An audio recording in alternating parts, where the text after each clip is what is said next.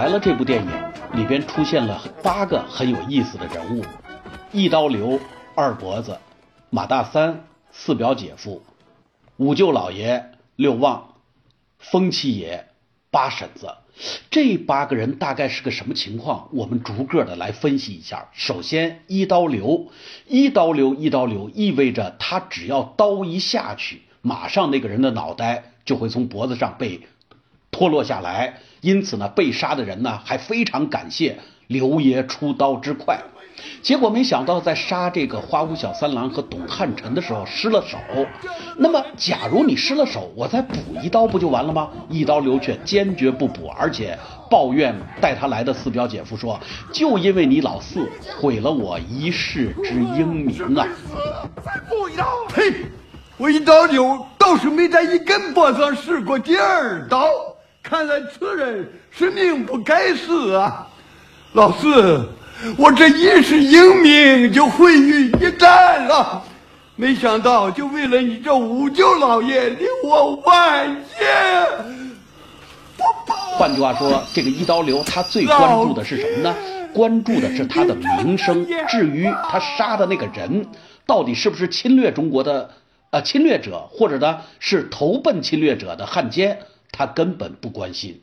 他关心的只是。若这一刀下去以后，一刀流的名声又被人发扬光大起来，而不是被人的诋毁，那么二脖子，二脖子最大的特点是什么呢？整天见了日本人的队伍以后，森塞森塞的喊着，森塞森塞。这个森塞呢，就是日语里边的先生，那么点头哈腰的。呃，俨然一副汉奸的模样，他是没有中国人的所谓的骨气的。这是二脖子，马大三儿是全剧集中精力塑造的角色。谁？我。快穿衣裳。干嘛呢？我去老爷们。姜文扮演的马大三儿的形象是个怎样的形象呢？当别人把花无小三郎和董汉臣送到他屋子里边了以后。他是不敢惹的，因此好吃好喝的把这两个人带着。当村子里边抓阄，两个绿豆都被他给抓着了，也就是说需要他去杀花屋小三郎和这个董汉臣的时候，他没敢杀，还骗了全村的老百姓。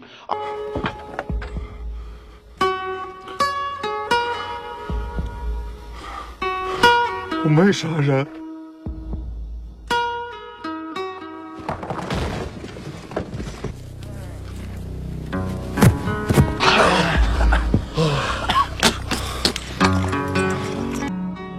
而是把这两个人呢藏在了长城里，后来呢又把这两人送回了日本的营队，结果给全村导致了一场毁灭性的灾难。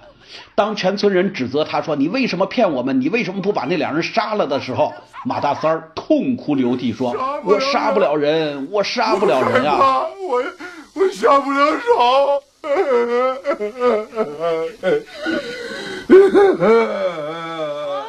哎呀！这个时候的马大三儿，我们已经看清楚了，就是一个懦夫，就是一个中国人里边的老实巴交的农民形象。不要指责这种形象。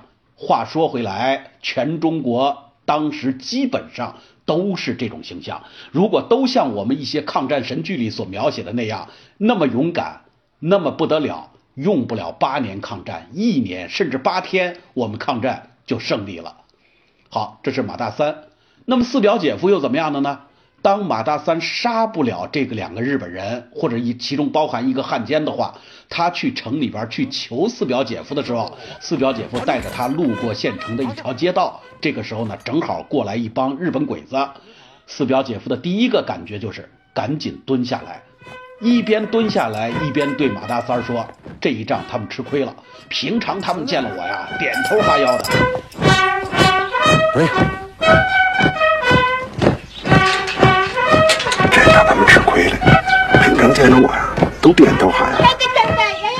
真的是嘴上说一套，行动办一套，让我们感觉非常的搞笑。而这些人恰恰就是鲁迅笔下的阿贵，那就是著名的阿 Q 的精神胜利法。我们家以前比你们家阔多了。啊，你们家以前见了我都是点头哈腰的，可是我现在见了你呢，嘴上说着点头哈腰，实际上我自己先把腰点下去了，头也点下去了，腰呢也弯下去了，这就是四表姐夫。那么五舅老爷在村子里边属于一个德高望重的人物，然而我们却又又又这样来回答，那是一个典型的糊涂蛋。正是因为这样的一个糊涂蛋。所以呢，才导致了全村呢一步步的走向灭亡。你们非得让他哭？今儿我就做主了。小茶王求见。看似很有主心骨的一个老家伙，看似有文化，也会写点字，舞点文，弄点墨。但是呢，在大是大非面前，在中国人面临着这场侵略战争面前，他是不知道自己的位置的。因此，这也是一个极力贬损的形象。